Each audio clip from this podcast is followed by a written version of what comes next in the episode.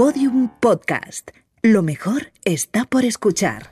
Y aquí estamos, primera semana del año. ¡Hemos vuelto! ¡Bien! El aplauso más triste del mundo. No sé si queda alguien ahí escuchándonos después de todo este tiempo que nos hemos estado tocando, tocándonos el Pepe. Pero ya tocaba, estamos aquí en nuestra casa Podium Podcast, muy felices. Muy felices. como ¿Qué tal estás, Carolina Pues tía, Iglesias? muy bien, la verdad. Sí. Sí. ¿Me has echado de menos en este tiempo? No. ¿Nada? Mm, no. Además también, quiero decir, eh, mm, te has encargado de perseguirme durante este tiempo para que tampoco te...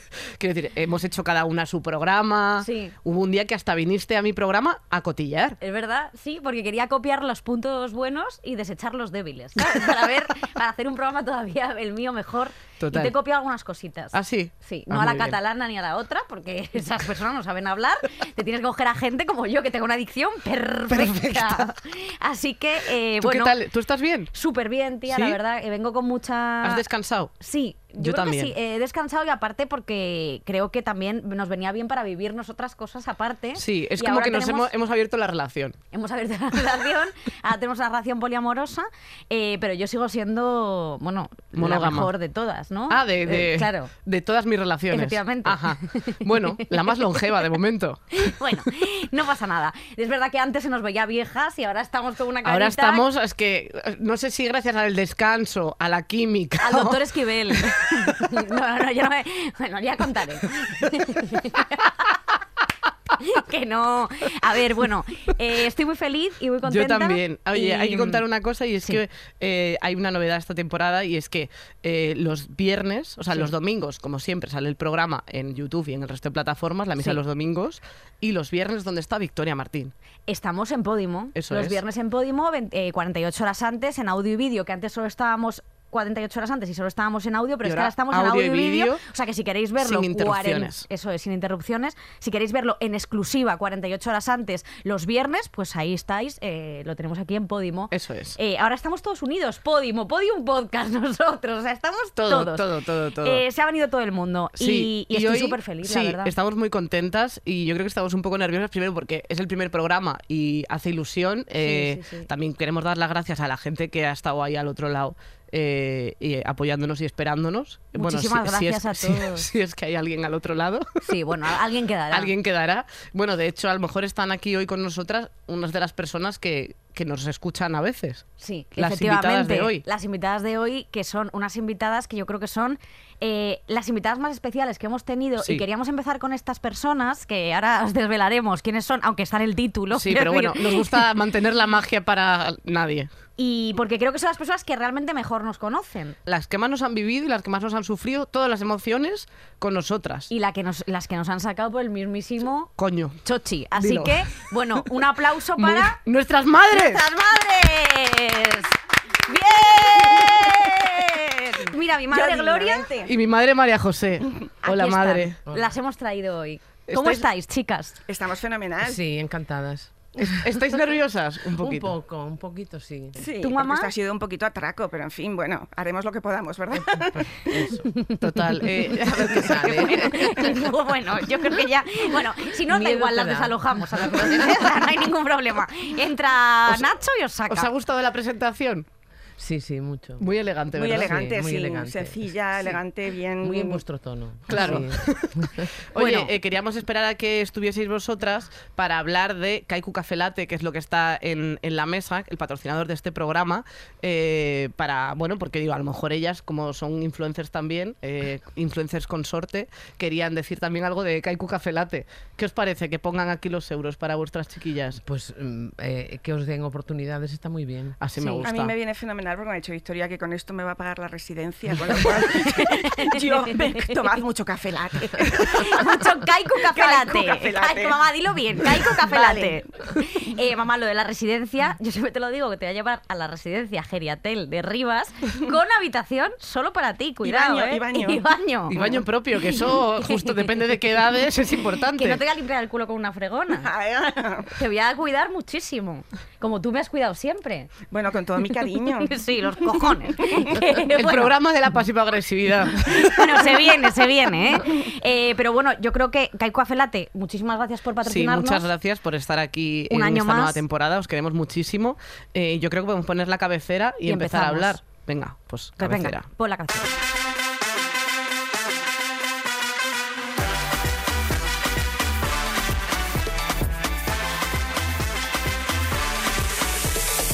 Estirando el chicle, un podcast de aguja, dedal y tijera y la pimpa de Rivas. Tócate los pies. La pimpa de Rivas, aguja de Dani Tijera. Eh, yo quería hablar con aguja de Dani Tijera de una cosa porque la madre de Carol, María José, tiene eh, una cuenta en Instagram que se llama aguja de Dani Tijera, pero hablas de recetas. Y entonces, no, a mí no me puedes hacer esto, María José. A ver, eh, cuando, cuando Carolina me animó a, hacer, el, hacer un Instagram, eh, pues en ese momento yo estaba haciendo un cambio de alimentación y entonces tenía que investigar otros alimentos, otra manera de cocinarlos, recetas nuevas. Y entonces me, me dijo, bueno, pues mira, así te motivas, ¿no? Haces una, una receta y, y luego la cuelgas, ¿no? Y bueno, pues fue una, una forma de empezar. ¿Qué ocurre?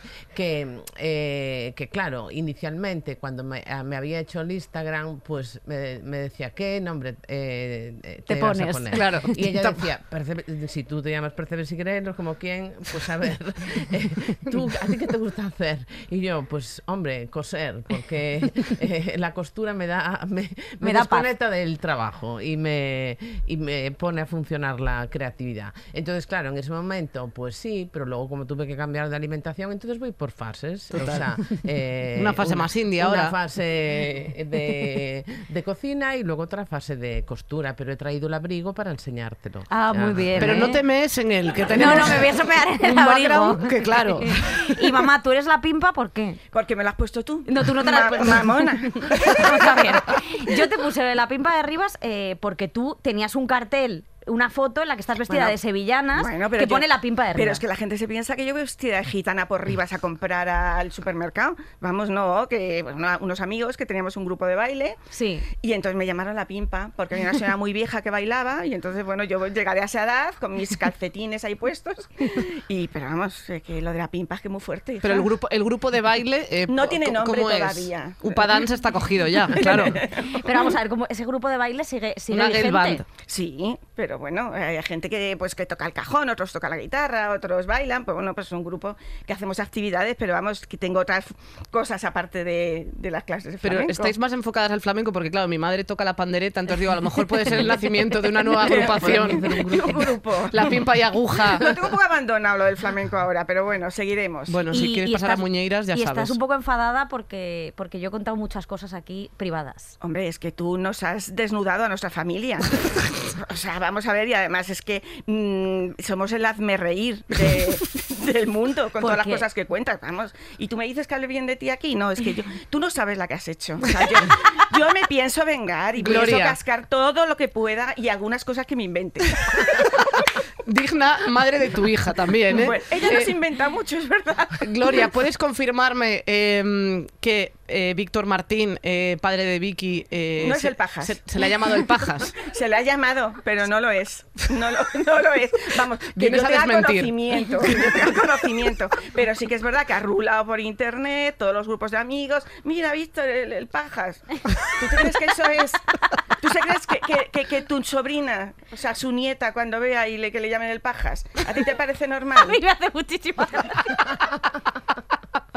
A ver, mamá, tú, tú- tú no sabes luego la vida oscura que pueda tener papá y que pueda ser el pajas, es que eso no lo sabemos. o sea, Gloria, ¿tú tienes alguna cosa de tu hija como para compaginar esto? O sea, a lo mejor, eh, porque es verdad que Vicky ya ha contado que se masturbaba con piolín. Esto, Bueno, sí. esto lo hemos vivido, supongo que en tu Lo- Lo he familia... lavado, ¿eh? Lo o sea, ya la última vez en verano cuando estuvisteis en casa, ya estaba lavado, se había metido en la lavadora. Menos y, mal. Y olía a flor. Porque si no olía a coño, claro. Eh, pero bueno, sí, sí, ¿qué cosa? Qué cosa? No, no hay nada, porque yo lo he contado todo. También es verdad que, claro, eh, todas las guarradas que ha contado tu hija, no sé si las puedes equilibrar con otra. Mm, guarradas no lo sé, pero Victoria cuando era pequeña es que era sumamente tímida. Yo cuando os veo ahora en un teatro con 2.000 personas y la veo salir ahí, yo digo, a esta la han abducido, dentro de ella está un lagarto de V, o sea, porque no es mi hija. Y, y es que era tan tímida, tan tímida, que por ejemplo mi madre una vez fue a buscar a una amiga que una amiguita que vivía en el piso de arriba fue a buscar a Paula y estaban buscando a Victoria, donde se ha metido Victoria vez, se había metido en el cesto de la ropa sucia, entre los calzoncillos y las bragas de la familia Siempre se ha sentido cómoda ahí. para que no la vieran. O sea, se había metido dentro del cesto. O sea, era horroroso. Y es que era una niña muy maniática cuando era pequeña. Sí. Sí, como tenía una manchita de nacimiento Sí. aquí en la cara, ella, donde fuera, tenía que llevar un mechón que se lo colocaba así. Así. Qué presumida. Ahora Era ya. así, pero da igual, porque es que íbamos a natación con el gorro de baño y ella se sacaba el mechón. Se lo ponía aquí. Y en ballet, ella se iba su moño muy estirado, que yo se lo peinaba con mucho amor, y la redecilla y el mechón. Llegó la profesora de ballet y se lo cortó. Nunca más fue a ballet, nunca. No, es verdad. si Nunca fui- más fuiste. Pero si fui a Vale muchísimo tiempo, pero si ¿Ah, está inventándose toda la historia. Venga, No, hombre. Eso es tal cual, verídico, verídico. Eso es Ay, absolutamente que no falso que yo iba a Pilar Sancho a bailar ballet y yo Y fui después. cortó. Eres una falsona. Bueno, vale. Bueno, vamos Por a- haberme traído. Me hace mucha gracia que en realidad las dos siempre hemos sido bastante tímidas. O Sí. sea, porque, o sea, que. que Tú también, Carol. Sí. O sea, que igual si fuéramos amigas, de hecho, a nosotras nos costó mucho hacernos amigas porque coincidimos como, como tres años en esta radio y, y no casi nos ni nos hablábamos. mirábamos. ¿Cómo era Carol de pequeña? Pues María José? también muy tímida, ¿eh? O sea, eh, muy tímida, ah, muy prudente. eh, o sea, no, yo también me pasa lo mismo. Verla en un teatro o en el Wizzing es que me quedaba como impresionada, ¿no? Porque, bueno. No, no me esperaba que pudiera llegar a hacer eso. Lo sigue siendo, ¿no? Sigue siendo, sigue siendo tímida. Pero, pero claro, esa, esa soltura y esa ser capaz de subirse a un escenario y, y todos esos estos bolos que habéis hecho y que habéis hecho historia, porque eso lo tengo que decir. Ya que me dais un micrófono, lo tengo que decir por si alguien no se ha enterado. Ahí está la buena pullita. Todavía estoy dando golpes en la mesa. No pasa nada, ella lo hace siempre. Entonces, me parece sorprendente, ¿no? Que dos personas tímidas pues hayan sido capaces de, de hacer este proyecto tan potente que ha llegado a tanta gente. Y yo creo, bueno, ha llegado porque yo creo que hay mucha mucha verdad y mucha y mucho que se inventa también. ¿eh? Oye, pero bueno, piensan eso, yo le echo un, un capote.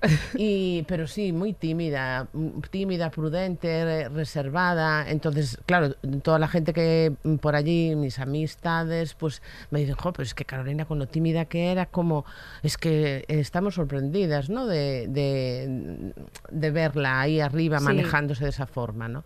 Bueno, eh, hay que aprender a, deja- a, a no ser tímida y, y hay que ir dando pasos, Pasos, ¿no? Pero bueno, vosotras eh, lo habéis hecho bien. Muchas gracias. Pues qué emocionante, voy a llorar. Eh, ¿Has visto todo lo bueno? Te lo dice. Sí, porque como espere que me lo digas tú, bueno, a ver. eh, Oye, el momento Wizzing, eh, ¿cómo, ¿cómo lo vivisteis? ¿Estabais nerviosas vosotras? Yo Yo siempre que veo a Victoria me pongo nerviosa porque yo sé que ella lo está pasando muy mal. o sea, tú no ibas a, verme al principio, tú no eras capaz de verme Yo es que no soy nada. capaz, o sea, por- pero por eso, porque yo sé que ella está sufriendo y entonces yo digo, madre mía, lo tiene que estar, tiene que tener el corazón en un puño. Luego, cuando la veo, digo, bueno, pues se resuelve. Yo creo que es un personaje que se hace ella. Cuando sale, sube Sí. es de una forma y cuando baja, vuelve a ser Victoria. Sí. Y el Wizzing, pues bueno, fue una alegría para todos. Mm, habíamos pasado una racha muy mala, muy mala, porque fue una racha terrible. Y, y lo del Wizzing, pues fue un respaldo. Además, estuvieron toda la familia. Bueno, faltó alguna persona que, que hubiésemos querido que hubiese estado, pero sí que estaban mis padres, estaba mi nieta que vino de Alemania. O sea, estábamos todos y estábamos todos muy felices y salió todo muy bien. A- aún, eh, que os comentaba antes, ahora diría la gente, mira, ahora, ahora chicle no quiere ir nadie y tiene que ver a sus madres. y, la- y- y en la semana que viene los primos segundos. que mira que- La semana que viene versión primo segundo. Edición. ¿Tú Pero cómo sí, lo- que, sí. sí que es verdad que bueno que fue una alegría, una alegría compartida por toda la gente que os queremos y se acabó hasta ahí puede decir bueno hace nada más bueno. Y para ti, María José, ¿cómo fue? Pues eh, a mí mm, yo estaba muy más que nerviosa, es- me estaba como bloqueada, ¿no? Yo llegué y me senté y empecé a mirar alrededor y empecé a ver que se iba llenando, se iba llenando y tanta gente, tanta gente y yo como me iban cogiendo, ¿no? Y, y- y decía a las personas que estaban conmigo, sacad fotos, sacad fotos, porque yo no era capaz No puedes de- de manejar el móvil y atender y hacer varias cosas a la vez, ¿no? Entonces estaba, mm, es como si estuviera viviendo un, un sueño, ¿no? Y yo cuando acabó, yo quería que volviera a empezar, porque, me, o sea, me quedé tan impresionada y luego también la gente, eh, cómo, la- cómo lo estaba disfrutando, que lo que me sorprendía, bueno, no es que me porque la gente va porque le gusta, ¿no? Vuestro espectáculo, pero, pero es que estaba impresionada con lo que estaba disfrutando la gente. Que, por ejemplo, cuando actuaron en Coruña, eh, que tuvisteis ahí un pequeño mm, problema técnico. Sí, que tarda- tardamos en Sí. empezar como pues 40 minutos. Después de las tansugueiras, Sí. eh, pues lo que me quedé sorprendida es que la gente estaba como una verbena. Iba al bar a buscar la cerveza, le expusisteis música y estaban allí bailando y no nadie eh, protestó. Vamos, eso pasa en otro espectáculo y está los abucheos, eh, es lo primero que sale. Y no estaba nadie mm, enfadada, eh, ninguna persona. Tenías Eh, que haberme visto a mí abajo. sí, Eh, sí, bueno, sí. ¿os acordamos de Yo eso? ya me imaginaba. Que parecía un ¿Cómo concursante gran tú? hermano, ¿eh? Ya me imaginaba cómo estarías tú. Yo confiaba en que Carolina estuviera templada. Carol estaba tranquila. Sí. Sí, que estuviera controlando la situación, porque, bueno, mm, aunque ella es tímida y tal, también sé que, que se serena y que, y que controla la situación. Entonces, a mí también me da, me da tranquilidad, pero, pero bueno, eh, el- en el Wizzing quedé. mm, o sea, un poco así como agarrotada, ¿no? O sea, yo así estaba, Es que, miraba. es que fue, muy, fue, fue muy muy fuerte. Para, Sí, nosotras fue muy fuerte. Nosotros la sensación que teníamos al día siguiente era como si hubiésemos estado en una boda que la estás preparando mucho tiempo, Sí, se pasa sí. enseguida y luego dices, ¡ay, ojalá la viviéramos otra vez! Al día siguiente que estuvo Victoria en casa estábamos todos tumbados, tirados como de resacón de boda y decir eso, ¿y por qué no lo he aprovechado y por qué no he visto esto mejor y por qué no lo he disfrutado más? Por- porque tú estás ahí tan... Yo en Coruña, la que se iba subiendo por las, por las gradas, iba mm, como una loca era yo, o sea, porque yo estaba atacada. Yo veía a los técnicos que corrían y corrían y yo decía, pero bueno, ¿qué pasa? Yo creo que también porque eh, supongo que. mm, yo creo que se ve y se aprecia como ahora mismo mi madre y yo somos unas absolutas degeneradas estamos por ti. quiero decir, somos muchísimo más nerviosas que lo que, que vosotras sois Bueno, mucho es más que tranquilas paz, y eso se transmite mucho también a nivel quiero decir o sea yo creo que tú me inoculaste eh, me inoculaste por la por, por, por la matriz me inoculaste absolutamente todos estos nervios porque tú eres una persona que tiene mucha paz es verdad que llevas los nervios mucho por, dentro, ¿eh? claro, por dentro, que porque eso luego conexiones del cerebro que eso te ha- que se te han Bueno, cortado así hemos terminado las dos medicadas perdidas, quiero decir. Pero que, me que refiero no, que no tú te eso- salva nada, pero también yo creo que por, por, por ser cada una de la manera que somos, nos hemos equilibrado. Claro. o sea, quiero decir, a mí tampoco mm, que Victoria sea nerviosa, eh, claro, era como... Bueno, pues, o sea, yo no me puedo poner nerviosa, pero tampoco nunca me lo he echado como, como una cosa a la espalda, al menos no conscientemente. Era como de, vale, pues si ella está nerviosa, yo estoy tranquila. Y yo aún así cuando empezábamos, pues yo qué sé, nos dábamos la mano mucho durante, durante el, el show, cuando en el teatro, no sé qué, nos dábamos la mano debajo de la mesa, como entre vídeos, así como de... Es que siempre, Siempre nos además. hacíamos así o así iba mal. Y Victoria siempre hacía el pulgar para abajo, daba igual. Optimismo. Daba igual.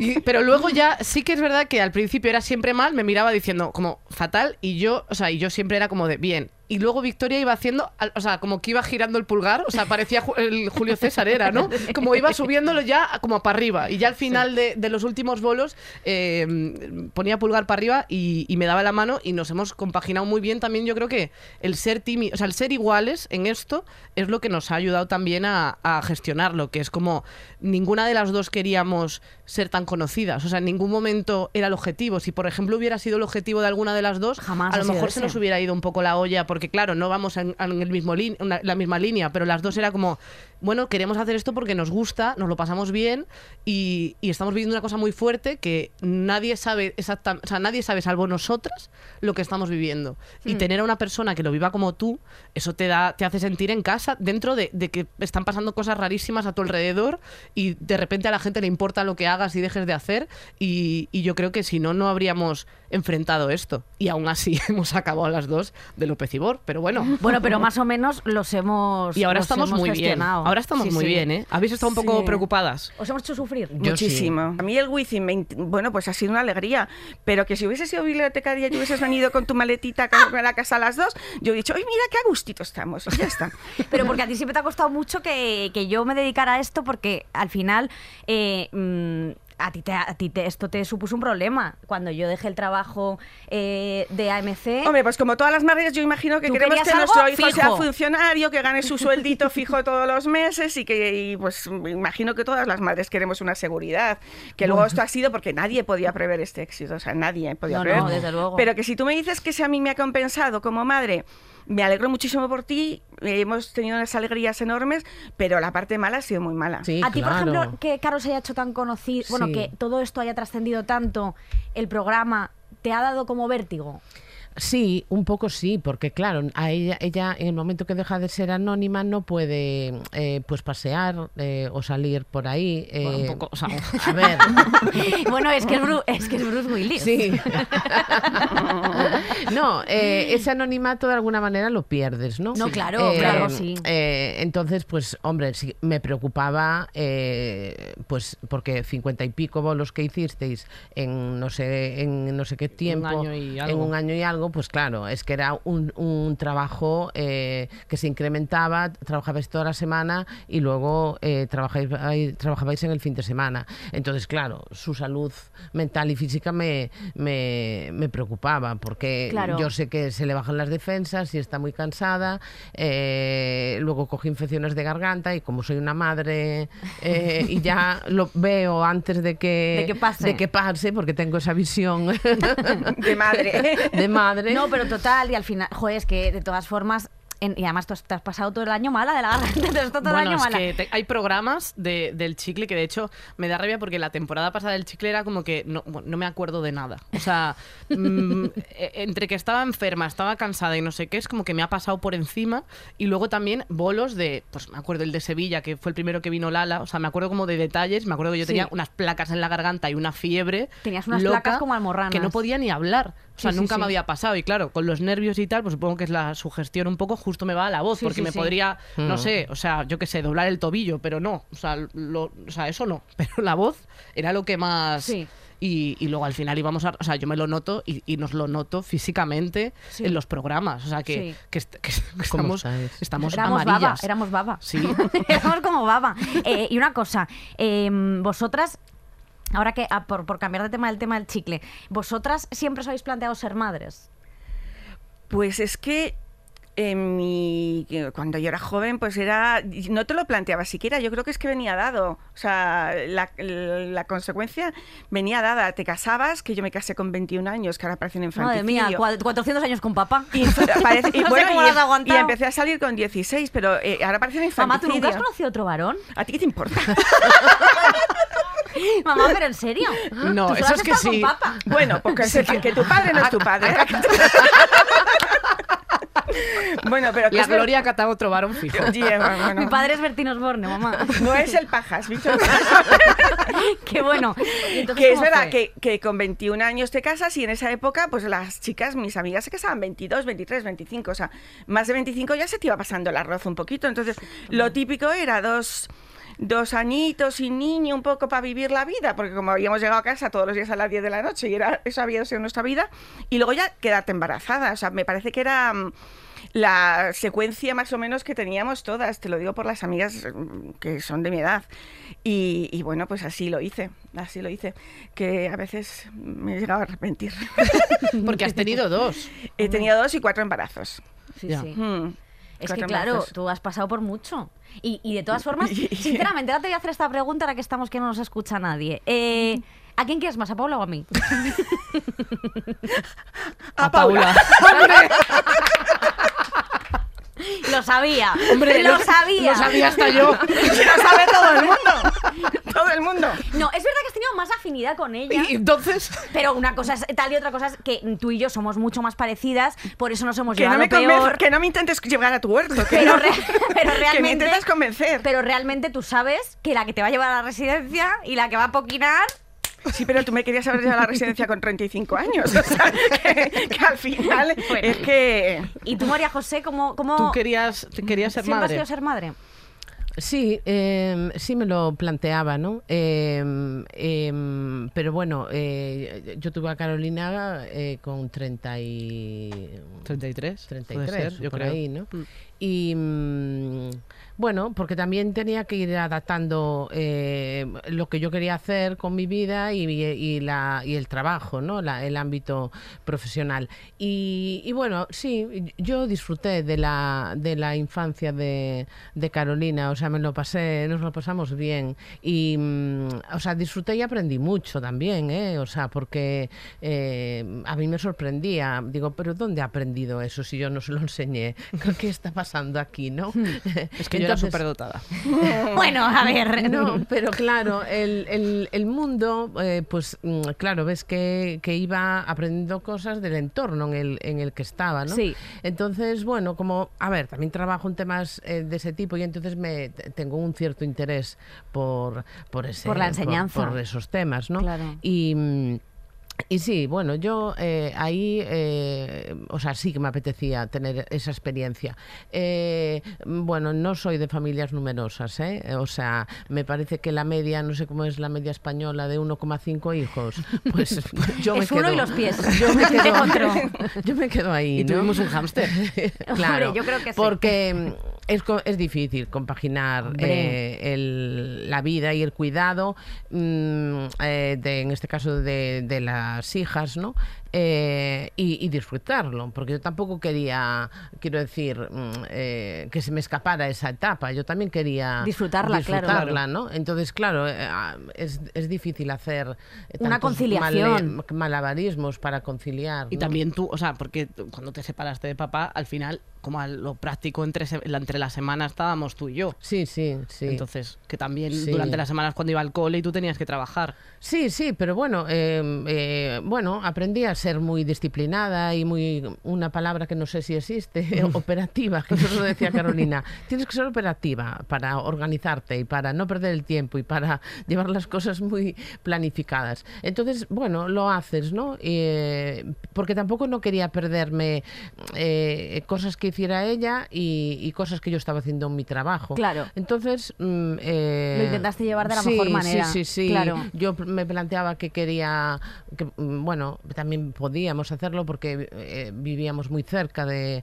a cinco minutos de su colegio y a diez minutos de mi trabajo. Entonces, bueno, para mí era importante que, que comiéramos en casa todos los días. eh, Juntas. sí, y, y que también estuviera en casa y que aprendiera a jugar sola y con sus juguetes y, y a recoger también.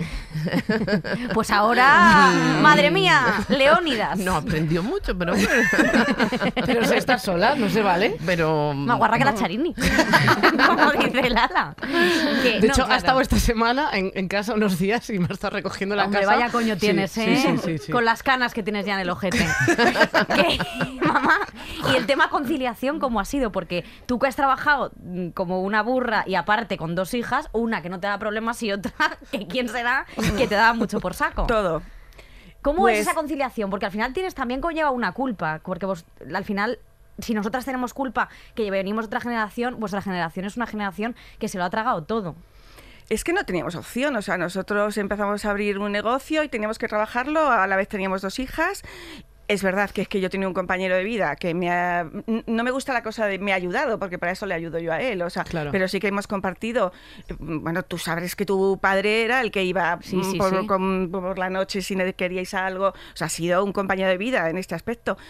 Y, y bueno, pero es verdad que son años muy complicados. Yo ahora veo mis compañeras que estoy en, estudiando inglés en la escuela, bueno, en, en Rivas, Bilingüe. y yo veo mis compañeras que tienen niños en, con 10, 8, y digo, es que es una parte de vida muy difícil. Yo me acuerdo que iba a buscarlas al colegio, las metía todas en coche, porque otras madres, que es verdad que estaban en su casa, mm, me decían, tráeme a mis hijas también, y yo muchas veces iba por la carta de Valencia y miraba a ver si llevaba a todas.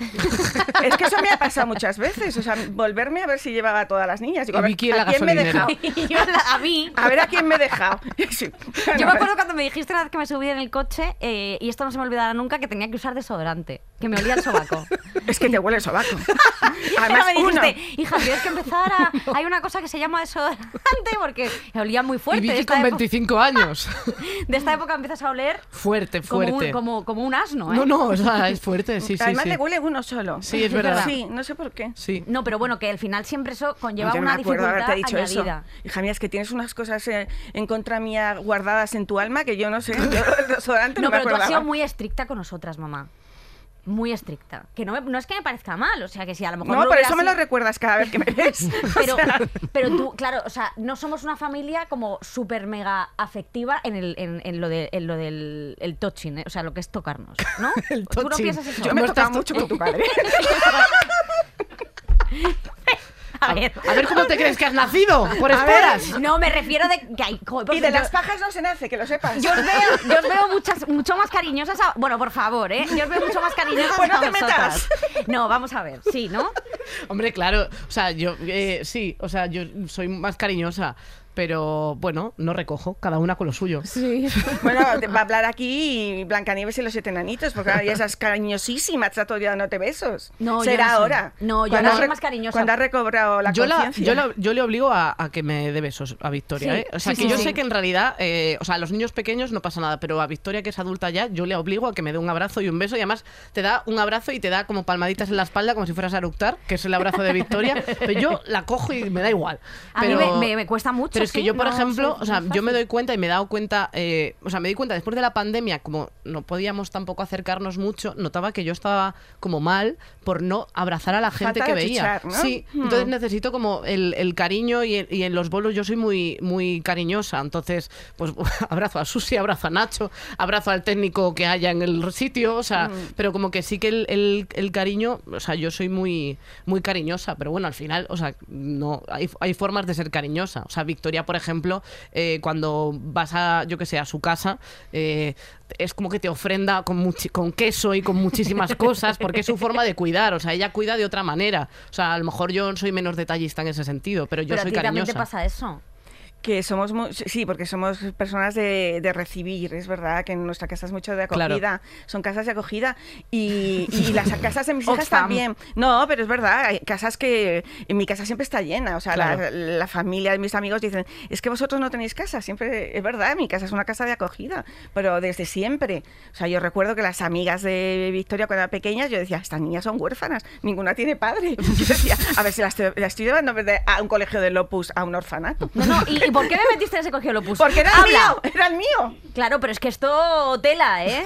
Tela, lo que me hiciste pasar. Pero eso no te lo perdono. Pero vamos a ver si es que te ha dado todo el temario para, para tu vida profesional luego. Es si que es es que verdad. es verdad, si no, ¿de qué ibas a hablar? Si siempre, además, yo te he llevado y has estado unos años y lo dices constantemente. ¿Eso será por qué? Porque te da... Ahí tienes tu, tu hucha. Si es que luego el resto del día está en casa, entonces claro que va a contar, si no. Eso es verdad. Son Eso poco es verdad. sí. Em, Bueno, estamos hablando de, la conciliación. Eh, también a mí me gustaría saber cómo equilibrabais. Claro, en la parte de conciliación parece que solo hablamos de la parte profesional eh, y personal, que bueno, que las dos como que... O sea, y, y tener a, a la hija, la- o sea, la familiar, pero la parte de tener un poco de vida social mm, apartada de, de- de tenernos a nosotras, ¿eso qué tal lo llevabais? Hombre, eh, te limita, eh, evidentemente, ¿no? Es como tú tienes un tiempo y ese tiempo lo tienes que ir repartiendo eh, en el trabajo, eh, en, las atenciones, en los cuidados y, mm, y dependiendo de, de si hay otras personas que también cuidan, pues cuando tú también te estabas con, eh, con tu padre y con la abuela, pues eh, era, era un tiempo para mí, ¿no? Y en ese tiempo para mí, pues yo eh, lo aprovechaba para, pues, para mis actividades culturales, igual que ahora, pues el teatro, el, el poder hacer deporte. Vamos, era un tiempo bueno porque porque tenía un tiempo para para mí y para y para poder eh, hacer proyectos profesionales que me implicaban eh, tener que irme fuera, ¿no? Claro. Entonces, eh, Bueno, sí, de hecho te fuiste a Argentina, ¿no? Un verano te fuiste a Argentina Mm. a un congreso y en ese momento yo estaba viendo Floricienta a tope Mm. y entonces le dije, mamá, ya que vas, cómprame todo lo que haya de Floricienta Todo. eh, en Argentina. Pero claro, en, en Argentina había terminado la serie hacía años, Sí. pero eh, ahí estuvo mi madre. En los aeropuertos no había nada de, de Floricienta, porque pregunté en todos los que pisé. Pero luego cuando llegué a Puerto Madryn, que ya me podía recorrer la ciudad, pues todas las librerías hasta que lo conseguí, todo. Todo. Mochilas, eh, lápices, gomas, eh, sudaderas. Que las usó, eh, la- que las sigue Ah, ah, usando claro. todavía, ¿no? Sí. Entonces vine No, no, no hace falta que lo con jures. todo eh, lo de Floricienta. La gente, claro, allí había terminado la serie, entonces debieron de, de sorprenderse un poco de Es esta si- señora claro. eh, media loca que llega con obsesionada con conseguir cosas de Floricienta. Y yo, y si no lo hay aquí, ¿dónde lo puede haber? Claro. Como que, que tengo prisa. Es como si viene un argentino aquí y Claro. quiere cosas de manos a la obra, pues te choca. Dices, no es el Claro, no tiempo. tiene ningún tipo de Por Claro. eso, por eso. Entonces se sorprendían. Pero bueno, como no me conocían, pues también daba igual, ¿no? o sea, yo entraba, pedía lo, lo que yo quería y, Y te ibas y daba indicaciones. ¿Y dónde puede haber? Pues en una librería, tal, pues allá iba. Y al final lo conseguí todo. Y lo cuido todo, así que Y muchas lo, gracias, y lo cuidó todo, ¿eh? O sea que el, el esfuerzo que... lo- el recorrido investigando por ahí sí. mereció la pena. Y, ¿Y tú, y Gloria, tú, la- lo de la, la parte de vida social, ¿cómo la Nosotros equilibrabas? realmente desde que tuvimos a Paula ya no tuvimos vida social porque no teníamos con quién dejarla. Claro. Entonces y nosotros hemos estado siempre con ellas y los planes lo hacíamos con ellas y con otros Sí, a, todo padres. el- a todos nos llevaban a, nos lleváis a todos los lados. Yo he recorrido ¿qué hace? el ¿Te- mundo te con ata la ella. puerta? No, no, pero con ella. O sea, yo recuerdo estar en París, en el Louvre, y ella tenía tres años a lo mejor, y estar tres, Y por tres eso, o y cuatro aquí, ¿eh? horas. Por eso yo iba chupando cultura y Pues por sí. eso soy así Y de luego se te lista. ha, se te ha caído toda. No, pero- ¡Otra bullita! Pero ¡Venga! eh, Tú lo has querido. Pero es verdad que, que no teníamos con quién dejarlas, entonces toda la vida ha sido con ellas aquí. Claro. Con aquí. ¿Y tú has Como un sentido culpa- Garrapata aquí. Ahí ¿Y tú has sentido culpabilidad como madre de Garrapata 1 y Garrapata 2? ¿Culpabilidad en qué sentido? No sé, que tú... tú- De haberos hecho así. no, yo qué sé, de no haber sido, su- o sea, a veces plantearte si has sido suficientemente buena Hombre, madre. claro que de- sí, claro que sí, porque me parece que hay una cosa que decía Mafalda, que bueno, que Mafalda no es una persona, pero no es un dibujo, mamá. es un dibujo. Pero que decía que, eh, que los padres y los hijos nos graduábamos en el mismo día. O sea, Sí. que es verdad que el día que tú eres hijo, yo soy padre, el- Sí. ese mismo día. Y claro, tú te ahora mira una persona de 26 años que yo te tuve a ti. Pues claro, es que no tenía ningún tipo de formación. Claro que he metido muchas veces la pata, muchas, sin querer, que a lo mejor con la mejor intención, pero me he equivocado mucho. O sea, si yo eh, volviera a empezar, cambiaría muchísimas cosas. Mm. O a lo mejor no, o a lo mejor mm, eh, cometería los mismos errores. Pero claro que yo soy muy arrepentida de muchas cosas. Sí. Es que es, Sí. es difícil Es también. difícil eh, o sea, hacerlo es que, todo perfecto, Es que sobre claro. todo es como, pues eso, eh, nadie te enseña a ser padre. O sea, quiero decir, por, suerte puedes, o sea, puedes tener unos padres de los que eh, pues heredas los, los valores que te dan, pero luego hay como muchísimas decisiones y cosas que, de- pues es, es lo que dice, de repente eres madre y te, te Mm. haces cargo de un ser humano que no, Sí. que no puede opinar demasiado. Sí, con el tiempo te das cuenta, es lo que dice Gloria, ¿no? Que pues igual en en determinadas situaciones habrías actuado de otra forma, ¿no? O, eh, eh, yo me doy cuenta que, que ayudé a que Carolina fuera muy prudente, ¿no? Sí. Eh, eh, entonces, claro, es que mm, eh, sí, o sea, yo, yo tenía miedo a que se cayera, a- o sea, yo ya reconocía, no, si tiene que andar en bicicleta, mejor que no vaya con ella, que le enseñe otra persona, ¿no? Porque me, da, me, me daba como un vuelco, ¿no? Eh, o, o a patinar, o bueno, ese tipo de actividades prefería no estar, porque es como eh, que sufres porque te anticipas a, a- a que se lesione, a, a lo que pueda, a lo que pueda pasar, ¿no? Eh, eh, es que no sabes, eh, cuando eres madre, pues eh, eh, empiezas a aprender. Sí. Eh, yo lo que he decidido, lo que había decidido era ponerle sentido común Sí. a decir, bueno, a ver, vamos a, a ver cómo se puede hacer esto, eh, en esta situación, qué es lo mejor, eh, y ir tomando decisiones con sentido común, porque, porque ningún libro te, te ayuda a... A ver, te ayudan, pero en la decisión exacta en la que tú estás, tienes tú que tomar Claro. las, las decisiones, ¿no? Sí, también tienes las herramientas con las que cuentas. Aparte, Claro. eh, en la época en la que nosotros nos tuvisteis, bueno, tú, tú eres, eh, Carolina es más joven que yo, tampoco tanto. Cuatro eh, años. Cuatro años, pero, es, ve- pero tampoco ha cambiado mucho la película, quiero decir, de unas a otras. También vosotros, eh, vosotras habéis vivido, que ahora el feminismo está mejor, pero vosotras habéis vivido unas situaciones de machismo importantes, porque tú me has contado alguna que te era marinera. ¿No? Sí, en tu mm, vida. Sí, sí, bu- bueno, pero yo creo que yo he ido a un juzgado mm, representando yo como directiva de una empresa y se, y entonces a decir un señor, señorita, ¿va eso usted a hacer fotocopias? Y tú decías, pero bueno, porque daban por hecho que yo era la secretaria, o sea, que, que Sí. estabas ahí, que bueno, eso es una, una anécdota sin importancia, pero sí que es verdad. Y lo que, por ejemplo, que hablábamos el otro día, eh, el término violencia obstétrica nosotros no lo conocíamos, pero sí que lo sufrimos y lo Mm. sufrimos muchísimo. Hombre, tú lo sufriste Yo muchísimo. lo sufrí horriblemente. O sea, yo tengo unos recuerdos del primer aborto que son para, que bueno, no quiero entrar en detalle, pero que son terribles. O sea, cómo, mm, cómo te trataban. O sea, Sí. había ginecólogos que como tuviera la señora que el previsto el parto del fin de semana, la enchufaban el viernes oxitocina para, para que adelantarle el parto y así el señor tener el, Sí. el- el fin de semana libre. O sea, el trato era, y esto ha cambiado radicalmente, y además es que vosotros ahora exigís y hacéis muy bien en exigir y, y- y no vamos a pedir que nos quieran, pero que nos traten con, con respeto, por lo menos. Mm. es Sí, que es un sí. momento o sea, muy íntimo pero también. Que también hay cosas, porque yo ahora con mis hijas, con Paula y con Victoria, cuando muchas veces hablamos que me voy a hacer que hacer una guía de terminología porque me estoy perdiendo muchas veces, pero sí que te das cuenta que muchas cosas que nosotros hemos vivido, que lo dábamos por normal, Sí. eran machistas enormemente. Y tú lo dabas como si fuera una cosa, pues es que era así. O sea, y yo he tenido una pareja excelente, o sea, que se ponía a limpiar los baños de rodillas, que te digo todo, que es verdad, pero es que tú no te puedes No, imaginar. papá siempre ha sido muy buena, muy buen tío. Pero que hay cosas que tú dices, "Mm, ¿esto era normal? Pues no, o sea, no era normal. Y nosotras, incluso muchas veces nosotras criticábamos a la otra persona, que no, mujer, que no Sí. hacía nada, que el marido se levantaba a recoger y decías, joder, ya le vale a esta, ¿eh? Claro. Ya le vale, será guarra. o sea, y, y tú dices, y ahora lo miras y dices, pues es que yo estaba loca.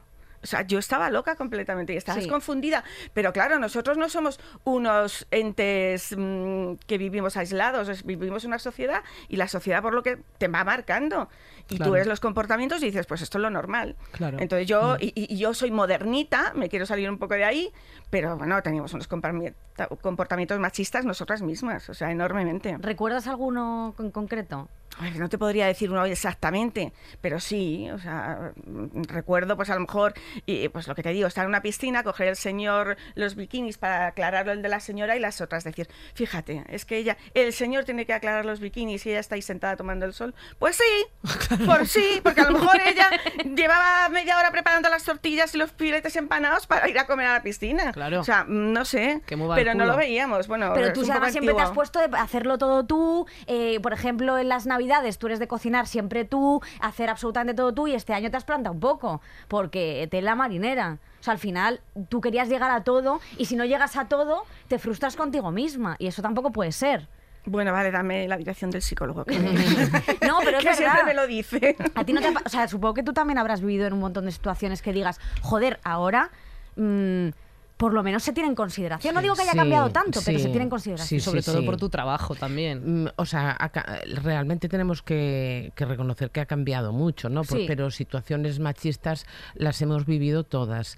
Eh, ¿Qué pasa? Que, mm, a ver, me refiero a que cuando, pues yo cuando tenía 15 años, o sea, es que no, nos, hab- no, no escuchabas en ningún sitio hablar de, de feminismo, ¿no? Jamás. Y entonces, bueno, ibas utilizando el sentido común para decir esto me gusta y esto no me gusta. Yo paso por, por la calle y no me gusta que, que- que un hombre eh, pues opine sobre mi cuerpo, me silbe o lo que sea. Eh, eh, y claro, veías cosas que estaban normalizadas y yo decía, a mí eso no me gusta, a mí esto tampoco, ¿no? A mí que me estuvieran eh, compañeros, que me estuvieran haciendo chistes machistas, pues yo es que no ponía buena cara, ¿no? Y me decían, ay, es que qué poco, qué poco sentido del humor tienes. Y yo, No, es que no me hace ni puta gracia es que no me hace ni, ni gracia y siempre lo mismo y siempre eh, a veces mm, coqueteos con, con eh, eh, y yo, yo decía pero esto a qué viene entonces yo decía esto no me gusta esto no me gusta esto no me gusta pero no sabía Ponías que- tus límites. que, que- pero no sabía que eso era eh, tener una actitud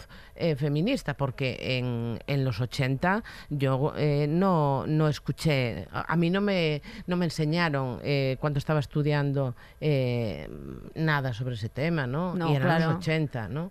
y mm, y en los 90 también empezaba a, A surgir poco. surgir alguna cosa, ¿no? Entonces, eh, o sea, cuando es que es lo que lo que ahora se dice, ¿no? Cuando le pones nombre a las cosas es fundamental, porque dices, ves, por eso a mí no me gustaba, porque esto es machista y esto también y esto también. Pero claro, cuando no sabes que es machista y que está mal, pues es que a veces dices, pues seré un poco rara, soy una histérica, no me hace gracia nada nada, o sea, eh, parece que eh, te echas a ti la culpa, Hombre, ¿no? claro. Pero cuando te empiezan a, a decir, mira, es que esto es machismo, esto también, esto también, y dices, ay, menos mal.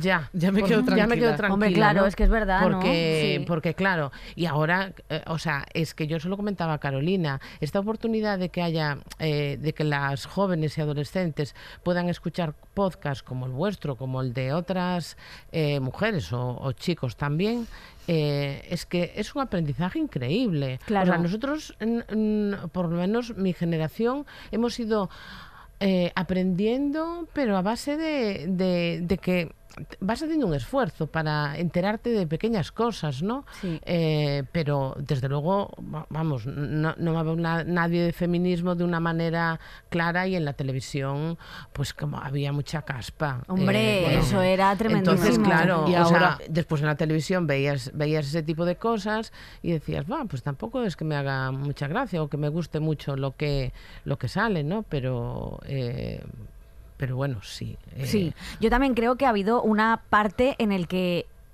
en el que tienes que, re- o sea, que, que habéis tenido como que renunciar a, a- a- a todo eso muchas veces porque culturalmente, aunque vosotros pensáis que estaba mal, no había esa, no había ningún tipo de enseñanza, no sabíais ponerle nombre, que es lo que tú has dicho muy bien, que es poner nombre a las cosas es súper importante. Porque si no, las cosas no existen si no les Mm, pones sí, nombre. sí, sí. Y a mí por eso me interesa mucho esa parte de vuestra generación, sobre todo yo lo vivo más por mi madre en el sentido de no habéis tenido no, no habéis tenido el acceso a, las- a la salud mental porque nadie os ha hablado de salud mental nunca. Nunca os han hablado de contar que realmente esto existía, que realmente esto estaba ahí para usarlo como una herramienta, porque es que no estaba. No, y además es que lo de la salud mental, si te das cuenta, no es tan.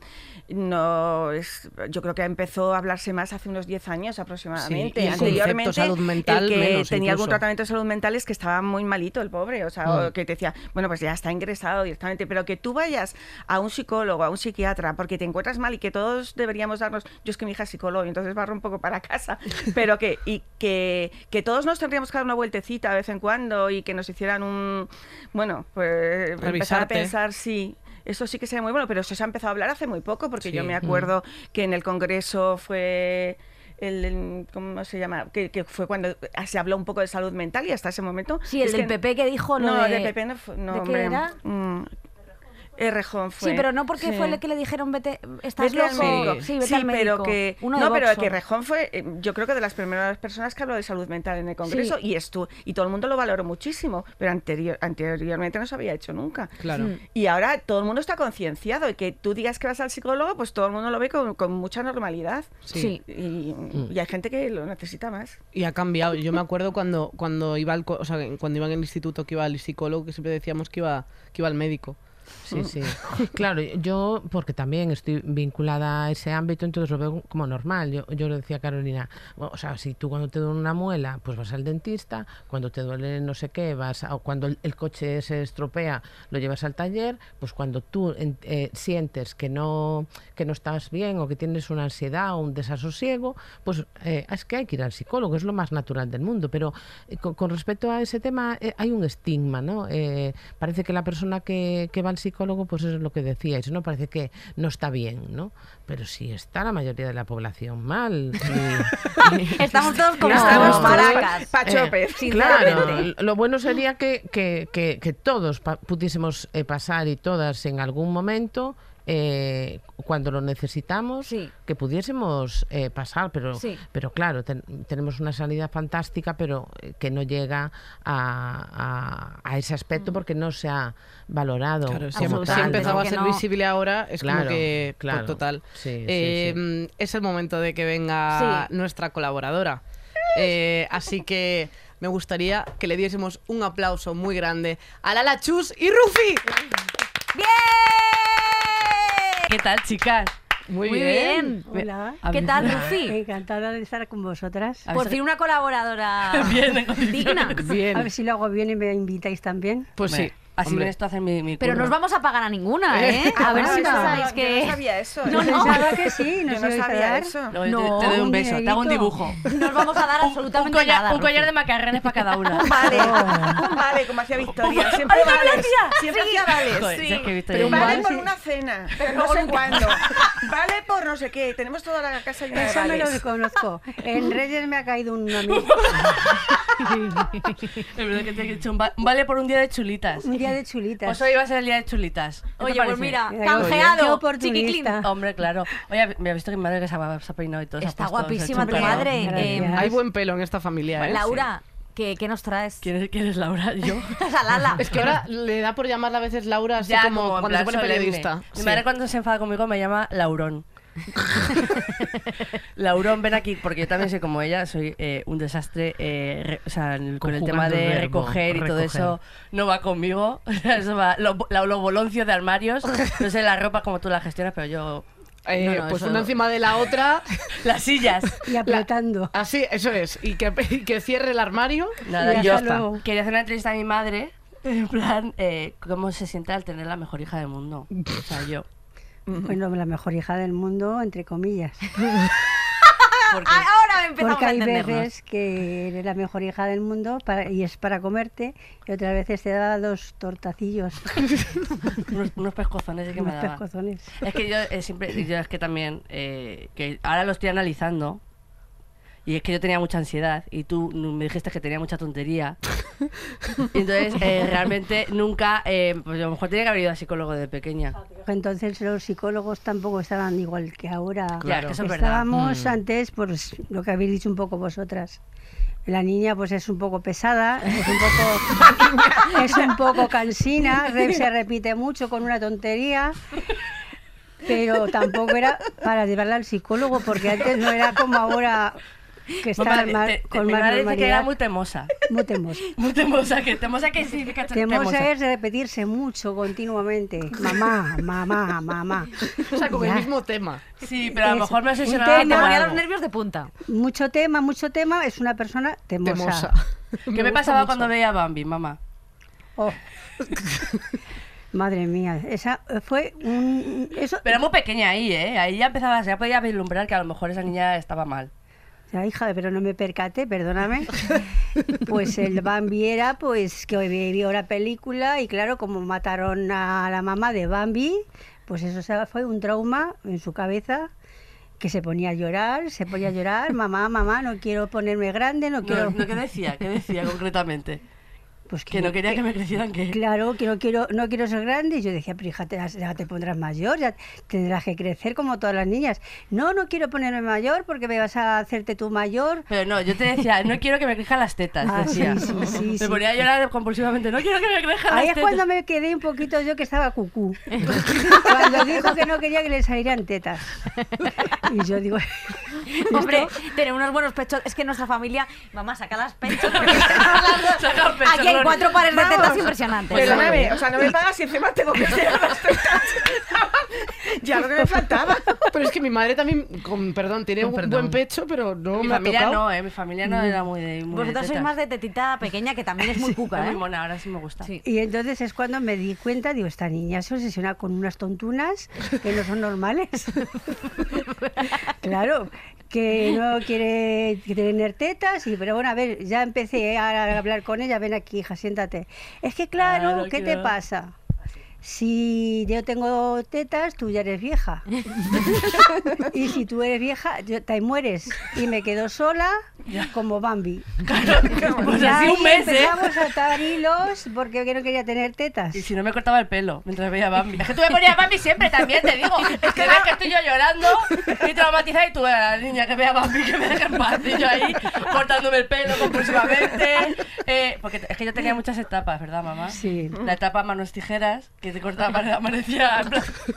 Se cortaba las almohadas, se, se cortaba la Laura, de casa, se cortaba las patillas porque no le, le llegaba el pelo bien para atrás. Pero literal, literalmente así, o sea, corta- Y O sea, claro, no, no me llega para detrás, me lo corto. sí, pero, pero así al, al rape. Ya, y tú cuando, y cuando- eh, encima, claro, al rape. venía yo ya, mi madre, que un día estaba eh, barroteando por ahí eh, detrás, de, detrás del sofá, que se decía que un día encontró un matojo de pelo y que mi hermana eh, las bolas de chorizo masticado atrás porque no le gustaba, también lo tiraba todo para Sí, atrás. ahí han tenido cada uno lo suyo. bueno, tú lo que has Lo que no pasado- sé es cómo estoy aquí. De eh, verdad. Y dice mi madre que, que se, fue a- se puso a barrer y encontró mi matojo de pelo y los chorizos por ahí. Sí, porque la mayor no comía. Y entonces no se lo tragaba, se sacaba la bola de con la comida y lo tiraba detrás del sofá. Y claro, te pones a limpiar a fondo y yo decía, ¿esto qué es? Todo lleno de bolas, de comida masticada Y los pelos. y la- los pelos de la otra. Y yo decía, pero qué familia. Y a ti eso no te decía nada, ¿no? Tú no decías que hay algo raro. Aquí, aquí, bueno, la, la mayor sí tenía más lógica porque no comía, Claro. no comía. En vez de masticar y tragar, se lo sacaba de la boca y me lo tiraba detrás del sofá. Es que madre mía. es lo que Imagínate eran rodalazos de chorizamen ahí en el sofá. Pero claro, el tema. No, y una cosa que sí que te voy a echar en cara. Que me, claro, cuando- de repente yo con mi pelo eh, rapado, que tú con tu mechoncito, yo con mi pelo Que rapado. parecías Eva de los Serranos. Y de repente vino un vecino a traernos la típica bolsa de aspitos de te invito a mi cumpleaños y yo estaba detrás de una, de una puerta con mi pelo porque mi madre ya me había pegado por haberme, por haberme, por haberme eh, cortado el pelo, yo llorando en plan, "Ah", y de repente dijo, oye, ¿y Laura? Y dijo, mira, ves ahí está detrás de la puerta, está avergonzada, no sé qué. Y de repente vino todos los vecinos a ver. Dijo, vete tú a decirle algo, vete. O sea, me Porque- trajo a todos los vecinos para que me vieran cómo me había cortado el pelo. No, porque no quería ir al cumpleaños, que antes los invitaban a los cumpleaños a las casas. Y ella, a mí no, mamá, y no. Y claro, cuando la vimos así, con todo el pelo aquí, todo rapado, es que ya tela. Ya- Es que tú eras, tú eras un moco, un caso. No, pero era así. O si no, el día que cuando cuentas eh, tu, que mi padre es Carlos Aguiñano. Sí. Claro, mamá, si es que... Es que esta niña es tremenda. A todos les acaban de contexto las cosas y entonces, bueno, mi marido no era de ayudar mucho ni de cocinar menos. Es. Y bueno, y yo Papá ha decía, sido un poco ahí, en plan de pasadas. Es un buen trabajador su muy bueno. trabajo muy bien, pero... pero en casa era pues A tocarse el pepe. sí, a tocarte la seta. Entonces, pues yo decía, "Ay, este señor pesado que no me ayuda nunca a cocinar ni a nada. Yo me tenía que haber casado con Carlos Arguiñano. Y yo en plan en Y mi casa con así, los ojos así, Como mirando. un conejo. Y, y no sé, ya empezó a Ya llorando. molino a dar vueltas. Y dice, pues mamá, ¿qué vas a dejar a papá? Porque te vas a casar con Carlos Arguiñano, o sea, a papá Pero le quiero con- mucho. Se lo contaba a Natito. Ah, Bueno, unas, unas obsesiones que sí que la tenía que haber llevado al psicólogo. Ahora me estoy dando cuenta. Hombre, claro que sí. Pero cuento, tú has tenido que acarrear mucho y muchos cuidados, ¿no, Rufito? El día cuidando a todo el mundo. Yo soy de cuidadora de profesión. No, pero realmente es, es fuerte porque yo ahora que lo, lo vemos con perspectiva, mi hermana, mi hermana, o sea, mi madre es la mayor de cuatro hermanas, cuidando Yo- de sus hermanas pequeñas. Mi abuela Sí. la quitó del cole. Porque nació un- mi hermana la pequeña, yo tenía 13 años. Claro. Y mi madre se tenía que poner a trabajar, claro. Entonces me- yo tenía que cuidar a mi hermana pequeña, estaba recién nacida. Y ya me tuve que quitar del colegio porque tenía que cuidar a la niña. O sea que ya empecé por ahí. Ostras. Y luego y ya, luego ya claro. siempre he sido la mayor de todas, siempre he sido la mayor. Pues claro, Toda una vida cuidando. lo típico. Luego ¿eh? se vino a trabajar a Madrid también a una casa donde también tenía que cuidar también de los niños. Sí, también cuidaba de niños, luego, luego cuidaba de abuelas. Mi abuela se vino a vivir a casa. Yo he cuidado a abuelas 26 años, Ostras. Wow. 10 a mi suegra y a 16 a mi madre. Luego estuve en un colegio trabajando de cuidadora de niños. Claro, es un rol que es muy complicado. Entonces, pues siempre cuido a niños, cuido a- y ahora mi marido. y ahora, claro, el- pero hay una El perspectiva que accidente es... que tuvo, pues tengo que ayudar. Pero bueno, estoy orgullosa. Sí, hombre, claro. Hombre. Hombre, como para no estarlo. Estoy orgullosa. Pero tendrías que cuidar tú. un trabajo Cuidar es un talento que, y un, y un bueno, mérito. y un trabajazo, Y un trabajo. Aparte que me, no sé, como que me da un poco de subidón de, de que valgo para ello. Sí. Hombre, claro que A mí lo que más me molesta es que encima como se ha desprestigiado los trabajos de cuidados, Totalmente. que se han desprestigiado absolutamente eh, durante toda la vida, como si fuera un trabajo secundario y no hay nada más importante. Nada más importante. Entonces me toca bastante las narices como porque me da mucha pena que históricamente haya sido así. Mm, que sí. ya no solo que a nosotros nos haya, nos haya tocado, la- que a las mujeres siempre les toque el, el hecho de ser Ese, cuidadoras, mm. sino que encima ese trabajo Es un se haya trabajo quedado como- menor para mucha gente. y no lo las, es. y las familias se desmoronan cuando no hay una mujer Una que, mujer- esté, una persona que esté ahí. sustentando ahí. Sí, que eso claro, es, sí, eh, sí. eh, luego esa mujer pasa a un segundo plano y siempre se sacrifica, pero es que, o sea, este país se venía abajo si las mujeres Sin duda. dejaran de, De cuidar. Es que la mayoría de las mujeres era el eje de la casa. Claro. Y son, y son el eje. son. O sea, que los No, maridos... tú también, o sea, No, no, yo creo que la mayoría. Los hombres es que han estado mm, educados en nuestra época de otra Mm, manera. claro. Claro. Ahora, por ejemplo, mis hijas, sus parejas, ya son diferentes. Mm. Ya te tienen como un aliciente más porque los hombres de a- antes era trabajar, trabajar fuera, por lo menos en mi caso. Sí, sí. Claro. Claro. Y tú la mujer organiza a la madre, a la suegra, a los niños, que se pone mala, que se tiene tontunas, que tiene no sé cuántos. Era todo ¿Y tú para cuándo? Claro, la- Claro, a mí sí. ahora como que ya cuando creces y ya ves que pues tus padres tal, es como... ¿Y en qué momento sea, sea, mi madre ha, ha tenido un rol de su vida, como en plan de, sí, he cuidado de toda la gente, he sido feliz con mi familia, pero siento que como que mm, te falta haber vivido como, cosas para ti, ¿sabes? En Hombre, plan, también eh, no es siempre estar cuidando, también ha habido ratos de tener amistades, amigos, irnos de vacaciones juntos, eh, tener comidas, o sea, eh, la mayor parte sí, hemos trabajado en cosas de estar cuidando, pero también he tenido mi vida. Ahora es cuando no tengo vida, porque ahora ya mi marido, como está un poco así delicadillo, Claro. pues sales eh, lo que puedes. Hay que romper también muchas Claro. veces el, el- que eso también te pasa a ti, que al final nos enfrascamos en una rutina como fea de el día a día, tal, y hay que romper, o sea, hay que... Y yo creo que ya cuando hay un punto en el que no tienes tanta responsabilidad, ya a nivel hijos, o sea, porque lo de papá es verdad que es una responsabilidad, el pobre hombre intenta ayudar, eh, claro, hay una cosa también positiva por sacar un valor a todo lo que ha pasado en casa, que es que al final, joder, eh, yo, con mi padre he discutido siempre. Siempre. Siempre, porque al final mal. veía un poco lo que decías tú, es en plan de, tío, somos tres mujeres en casa y parece que aquí seguimos te- tener pleitesía al Es hombre, verdad. porque es como han crecido. Mi abuela, eh, a día de hoy, si a mi padre le decía yo, recoge o alguna cosa, ¿cómo vas a decir eso a tu padre? O sea, es como, porque sí, y Sí, punto, ¿sabes? Sí. Y todas las navidades para mí han sido discutir, que lo sepan, en plan, porque ellas en la cocina, los hombres a comer los langostinos servidos a la mesa. Y yo es que no, nunca he podido con eso.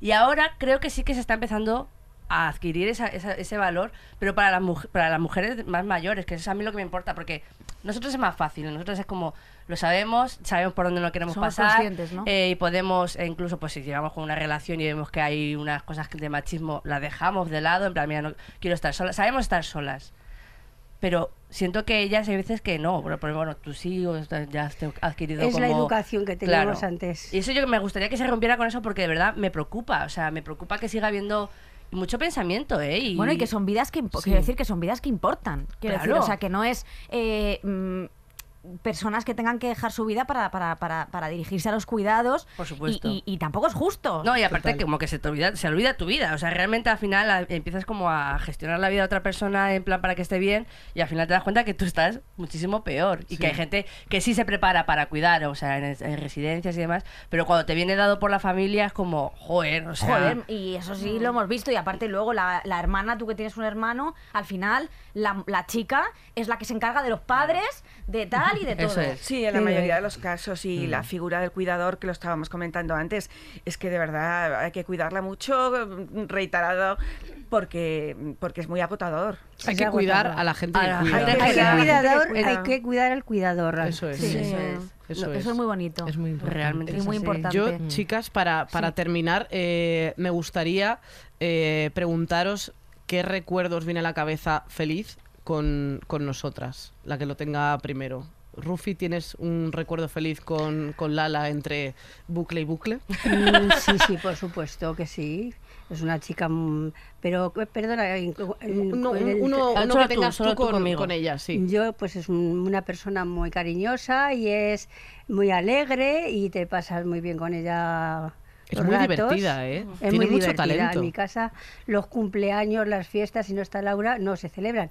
Decimos, no puede ir, pues nos esperamos a que ella venga para poder celebrarlo porque siempre ha sido muy divertida. Y muy alegre. No, Muy pero alegre. en casa también ves que siempre hay como una chispica ahí como de conversación que siempre tiende a, a- a la risa. A Hay mí como me que encanta sabemos, sabemos reírnos mucho de nosotros no, la verdad eso es que verdad. sí. A mí me encanta lo del quinto millennial de tu madre, ¿eh? Eso lo tienes que decir ahora. Lo del quinto milenio. es que, me- de- que, claro, estuvimos una hora ensayando, ¿eh? Y ahora le doy, ¿qué, pues, ¿qué tenemos hoy? Eh, ¿cuál- ¿Cómo se llama el podcast? Quinto milenio. Claro, Quinto milenia.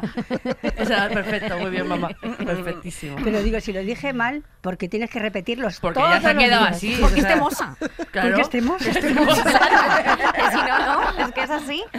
Tienes Eh, toda la razón. Madre, tú- yo quiero que tú seas famosa y que seas como la Carmina Barrios. Perdona, no, no, no, no. Que sí, que sí vas a serlo, si ya te paran por la calle y todo. En el Wizzing, no veas, ¿eh? Haciéndose cola para hacerse fotos con la Rufi, ¿eh? Cierto, es cierto, Hombre. es cierto. Fíjate. ¿eh? Pues nada. Pues ¿Y cómo te. ¿Y aquí qué pasa? ¿Y esto, ¿Por qué vienen a mí si yo no soy famosa? Pero es que tu hija, porque tú también eres muy graciosa, digo, bueno, Una cosa de la cosa más feliz que recuerdo del Wizzing para mí, aparte porque como te pasa, digo, pasa a vosotras que está como olvidado, es como que igual, Una en plan, como que es Yo una siento cosa que, no hemos vivido. Fue el día más feliz de mi vida, pero no. Pero Por- no- por las- no por- recuerdo por las así. no sabes perso- por porque qué. las personas dicen que fue genial. Sí. Y por cómo vi a mi madre, Yo o sea, ese la día me lo sonrisa que pasé. veía, le veía en fotos era como de felicidad. Con Rigoberta Bandini, de sé qué, como- y me uf, emocionaba es muchísimo. cierto. eso, yo te ese juro. día era como, no sé, estaba como en una nube. Yo veros a vosotras allí con tantísima gente. Yo no he visto nunca tanta gente junta porque al señor. Center nunca había estado. Ah, Vicente. Yo lo digo a mi manera, Muy bien. Que porque sí. yo no tengo, no sé inglés. Está muy bien dicho. Totalmente. Entonces, me habéis entendido perfectamente, Sí, ¿a que sí. sí, pues ya está. Si es que la otra, que es muy pesada. Y para mí fue una maravilla. Yo tenía así como un nudo en la garganta y yo decía, Dios mío, no es normal que estas chicas han- ya han llegado aquí. Me tuve que tomar una valeriana. Tenía como un nudo aquí en la garganta. Ay, por favor. Te lo juro, por Dios que es verdad. Pero disfruté como una enana, con las bragas en la cabeza, con fotos. Y me lo pasé genial. Pasé. Bueno, o sea, estuvisteis de 20, no de 10. La verdad es que me encantó. Muchísimas Yo disfruté Rufi. muchísimo. Eh, madre, ¿tú qué recuerdo feliz tienes eh, conmigo? Pues Si a ver, eh, sí, hombre, claro que sí, sí, mujer. Eh, a ver, eh, me gustaba mucho ese recuerdo del final del día, ¿no? Cuando ya estabas en cama y, y leíamos el... eh, bueno, eh, había siempre un cuento del libro y un cuento de boca. El cuento de boca me lo tenía que inventar yo, claro. Qué Eh, guay. Pero, pero bueno, que era un momento así te pedía de- siempre que, te- que me dijeras el mismo que te el habías mismo, inventado. que tenía que hacer un esfuerzo porque ya se me había olvidado. Porque era mi madre diciendo cosas y Claro. entonces la princesa, no sé Claro. Yo, otra vez. Sí, o el pintor aquel que ya no sabía qué, qué más cosas inventar sobre el pintor que nos, que nos habíamos creado. No, ese, ese momento era muy, muy bueno, ¿no? Porque era como el final del día, ya pues relajada para dormir y para y también eh, pues a, a veces hablábamos un poquito así y, y era muy tierno, ¿no? El, ese ese momento de bueno también hay otro que me viene muy, mucho a la cabeza que mm, bueno yo le compraba la ropa bastante grande no porque eh, siempre le compraba ropa eh, de una talla más por lo menos Para las crecidas. es que crecía tan rápido que no me daba tiempo a, cuando cuando me daba cuenta ya le quedaba pequeño. Entonces bueno le remangaba el puño y le servía durante más tiempo y no tenía que estar yendo siempre a, a comprar y, y le había comprado un eh, como un albornoz eh, con capucha, pues como lo que llevabais en, en Sí, el, en el Wizzing, en el sí. Wizzing, así. Y entonces cada vez que acababa la ducha, le ponía eso, empezaba, soy un cura. Mira, nos reíamos tanto, era automático, nos reíamos tanto, tanto, porque, bueno, eran momentos así de, de risa, ¿no? Y es que lo hacía siempre, nada Sí, más poner yo sí veo que una cosa funciona, Claro. no me gusta ¿eh? Pasar le da. página. Gloria, ¿y tú qué momento Madre. feliz tienes con Victoria? Pues Yo tengo dos pesadillas recurrentes. Una es que me viene otra vez la regla y otra es que Victoria viene a vivir a casa. Entonces, mi mejor momento fue cuando se fue. Qué bueno. Eres- Es que te quiero, es verdad. mamá, eres un bicho. Que- no, yo me Es que es verdad, es que no puedo mentir. yo me acuerdo momento en el que dije que, te- que ibais a ir a la boda de Olaya y yo no quise ir. La que te- se encerró en una habitación y no pudimos sacarla. Nos tuvimos que ir a San Sebastián, Paula, Víctor y yo, y ella se quedó en- y tenías como 14 años. Sí, la maleta, la estaba vacía. Y entonces mi hermana cogió la maleta y dijo, está vacía, es que no vienes. Y yo... y, y me inventé también creía que tenía neumonía típica. Y luego otro momento, otro momento fue cuando el, Se lo dice ella a sí misma. Un momento feliz fue cuando no fui a la boda. el me queda el último milímetro de sangre. Era horroroso. Es que paranoica. Venía y decía, me queda el último milímetro de sangre, ciérrame los ojos antes de la muerte. y se lo tenía que cerrar. teatrera. A los dos, a los dos minutos, me queda lo- así, pues una podía ser una hora. Es que Pero era- es que lo ha hecho hasta con 30 años. Y yo te decía, es que lo hacías mal, era, me queda el último milímetro de sangre, ciérrame los ojos antes de la muerte. Y te- y te- y te tenía que cerrar- Claro. Si yo o sea- hacía la muerta, no valía. Y podía pasar algo en nuestra familia. Ay, por favor. Entonces, ¿dudáis que yo, mi, mi día más feliz fue cuando te Normal, normal. O sea, Es que no ha lugar otra cosa. Bueno, Totalmente. tema bragas. eh, momento bragas. Bueno, Ay, ¿tú, eh, ¿tenés Ay, alguna. ¿tienes una trastada para- de Lala para equilibrar las de Victoria rápida? ¿Alguna Una trastada? trastada mía, mamá, tienes. ¿Una trastada? Pues no, ahora mismo no sé, me, me ocurre. Pues el día que me abandonasteis también en una carretera. Ay, sí, sí, sí. Yo sí que me abandonaron que la parar en el sacamos seco. del coche y la dejamos en el allí. Bueno, no lo voy a decir muy fuerte porque eso no ¿Pero estaba. por qué? Porque era muy temosa. Porque, Era muy claro, temosa. pero no quería irme al pueblo. No me se quería ir al pueblo y vamos al pueblo y ella no quería ir. Y vámonos al pueblo. Que no quiero, que no quiero. Y ya su padre se le hinchó las narices. Claro, estaba enfrente de la casa de mi hermana. Bueno, no, estaba más lejos. Y la cogió y dijo, venga niña. Pero frenó en seco, en plan con, con el... tu el este, tía dijo, y no te quieres venir al pueblo, Dijo, pues con tu tía. Porque la cabeza era para explotar. Una buena almendra tiene la. Pues hija, así con ese son todo el rato. Así que se fue llorando a casa de su tía y pensaba que íbamos a dar la vuelta y a recogerla. Buah, Pero me no han así. abandonado. Yo la llamé a mi hermana, digo, vete a que la niña va para tu casa por no matarla. Así que se fue donde mi hermana y claro, luego llamamos y dice, No me mamá, llamasteis, llamé yo. me habéis dejado sola como un perro. Como un viejo en una gasolinera. Pero, pero todo era porque estaba mi hermana, todos con gripe, todos. De, no me además contagiosa de esta que se... Yo decía, pero tú vente al pueblo si vamos a venir mañana. No le valía. Nos contagió luego ella, la gripe a todos también, que era lo que yo Y veía los venir. pipis. Los piojos. Es que era madre que os parió. Bueno, Bueno, en fin. Así que, Madre, bueno, yo todo el rato menuda. bien, ¿no? Todo el rato, sí. Bueno, el día que te metiste el Playmobil, un trocito en la nariz y ya llevabas un día y Ay, me, y me ay, dices, ay. ¿y qué pasa? ¿Y qué pasa mm, si te metes algo en la nariz y no, no sale? Y yo, Carolina, ¿qué, qué pasó? Qué Es que angustia. me- Pues saliendo para urgencias corriendo. Me tiré un día con un- una pluma que venía en el casco de un Playmobil en la nariz. Ay, por favor. Porque es lo metí y luego no me cabían los dedos y no lo podía sacar. hombre, es Que simplemente era así. va- No, ya. En fin, Hay fin. Eh, Bragas. Bragas, es el momento. Gloria, Yo iba a traer unas bragas que se dejó Victoria debajo de la cama, pero como tenían pelusa, he traído. Todos tenemos las bragas de encaje que te pones en los días especiales. Oh. Y tenemos las bragas que nos ponemos a todas horas. Estas están tan lavadas que tienen hasta hilitos ya fuera. Ostras, oye, buena braga, ¿eh? transparencia, ¿eh? Buena braga, ¿eh? Bueno, Eso le gusta- valen muy bien porque te contienen la tripa Es y te vale bien para ponerte el salvaslip, el porque luego ya el suelo pélvico con la hada Sí, se va. Es que claro, otro día hablamos de este melón. que te veas. Son Estas bragas. Buena viejas, braga. viejas. Buenas bragas. Espera. Y- Huele suavizante. huele- Espérate, suavizante. las ponemos todas a la vez. Venga. Venga, eh, madre, ¿tú qué bragas has traído? Bueno, pues he traído unas bragas de papel Ay, pensé que era una mascarilla. que, que está el, el precio está en pesetas, que era el paquete que me llevé al hospital cuando fui a parir. Oh. que de ese Ay, tema qué mía. bonito. me quedan unas, ¿eh? Todavía Ah, del por si me das un hermanito. Claro. o gemelos, yo qué sé, nunca se sabe en esta vida. Eh, entonces, bueno, era un paquete de varias bragas cosas y está aquí. Oh, qué precioso. ¿Y tú, Rufi? Bueno, yo traigo las mías también, son de los casos especiales cuando va uno al médico. Llevas una braga decente. La braga decente. De, la braga decente. La braga de estas así alticas para que no se vea demasiado. Eso es. Así que la braga la Mira, buena braga. Bueno, pues, rosas momento, de encaje. La el momento de poner ambas bragas. Eh, Vicky canta el himno. Madre.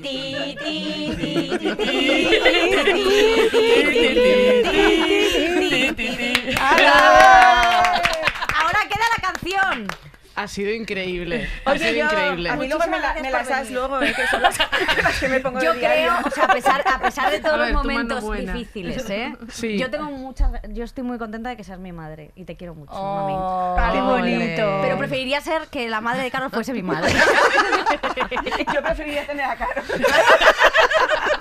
bueno, falta la canción. A ver la Venga. canción. Venga. Ver, Yo te quiero canción. mucho también, mamá, que no puedo hablar más porque voy a llorar. Ay, mi vida. Mamá, yo también. Yo también te quiero amo, mucho. Pero cógeme el Sí. teléfono cuando te llame. Ay. ¿Te me pillas ocupada? Y tú recoges.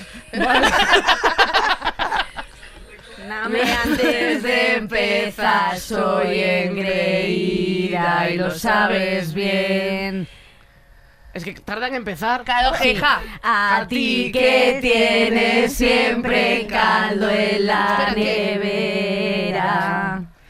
Tú que podrías acabar con tantas penas. Escúchame. Ahora empieza. Mamá, mamá, mamá. Paremos la ciudad. Sacando un pecho fuera, puro estilo de la croix. Mamá, mamá, mamá. Muchísimas gracias por vernos. Nos vemos la semana que viene. Escucharnos. Gracias, a nuestras madres. Gracias, Kaiku Café Latte. Os queremos muchísimo. Nos vemos la semana que viene. Adiós. Un, dos, tres. Tú amarraste bien